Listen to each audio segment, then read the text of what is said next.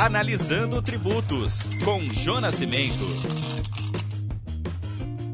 No nosso podcast de hoje, aqui no Portal Contábeis, com a Jonas Cimento, que sou eu, nós vamos falar sobre a questão da cobrança do diferencial de alíquotas dos contribuintes optantes pelo Simples Nacional. O Simples Nacional está em vigor desde 1 de julho de 2007 e foi instituído pela Lei Complementar 123 de 2006. É, existem vários tributos contemplados no recolhimento do Simples Nacional, ou seja, no documento de arrecadação do Simples Nacional. No que tange ao ICMS, o ICMS da operação própria do contribuinte está contemplado no Simples Nacional. E o ICMS substituição tributária, por exemplo, não está contemplado no Simples Nacional e também o ICMS devido a título de diferencial de alíquotas, e isso consta no artigo 13 da Lei Complementar 123 de 2006.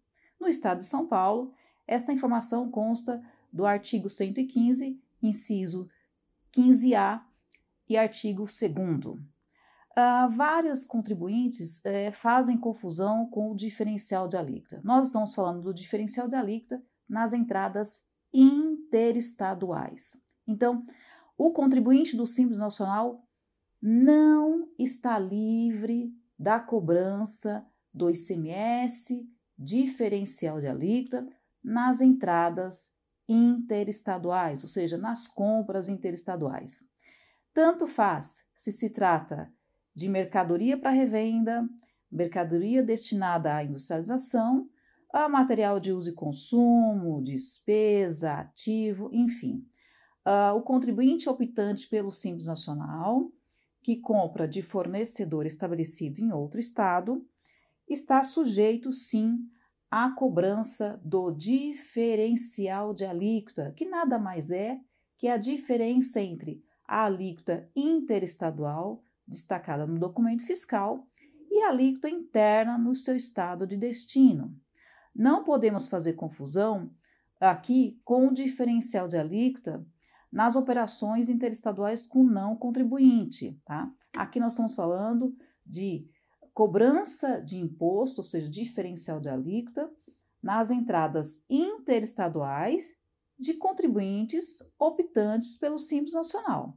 Então, eu tenho uma empresa no estado de São Paulo, por exemplo, e compro de um fornecedor estabelecido em Santa Catarina. Uh, essa mercadoria vai ser destinada à industrialização, por exemplo, aqui no estado de São Paulo.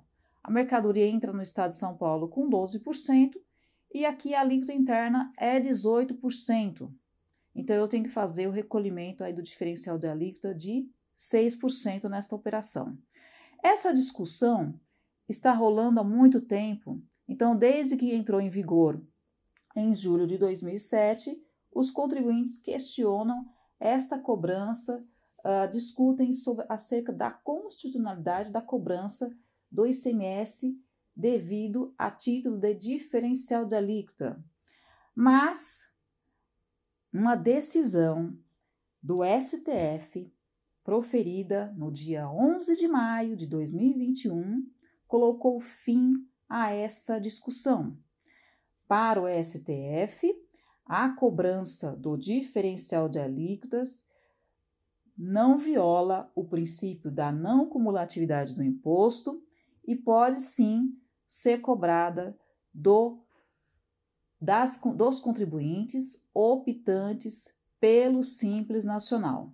A decisão do STF colocou da seguinte forma: é constitucional a imposição tributária de diferencial de alíquotas do ICMS pelo estado de destino da entrada de mercadoria em seu território, devido por sociedade empresária aderente ao Simples Nacional, independentemente da posição desta na cadeia produtiva ou da possibilidade de compensação dos créditos. Então, se a sua empresa optante pelo Simples Nacional, compra de fornecedor estabelecido em outro estado, fique atento a cobrança do diferencial de alíquotas autorizado pela Lei Complementar 123 de 2006 e agora, com a decisão do STF, acaba a discussão sobre a constitucionalidade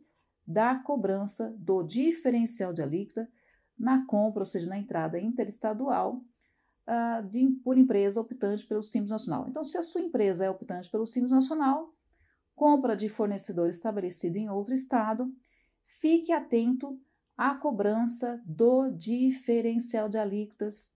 Uh, a, isso está valendo há muitos anos e continua valendo. Não podemos fazer confusão com a emenda constitucional 87 de 2015. Jô Nascimento para o portal Contábeis falando sobre o julgamento do STF que decidiu que os estados, sim, podem cobrar diferencial de alíquota dos contribuintes optantes pelo Simples Nacional sobre as compras interestaduais. Acompanhe mais notícias em contábeis.com.br.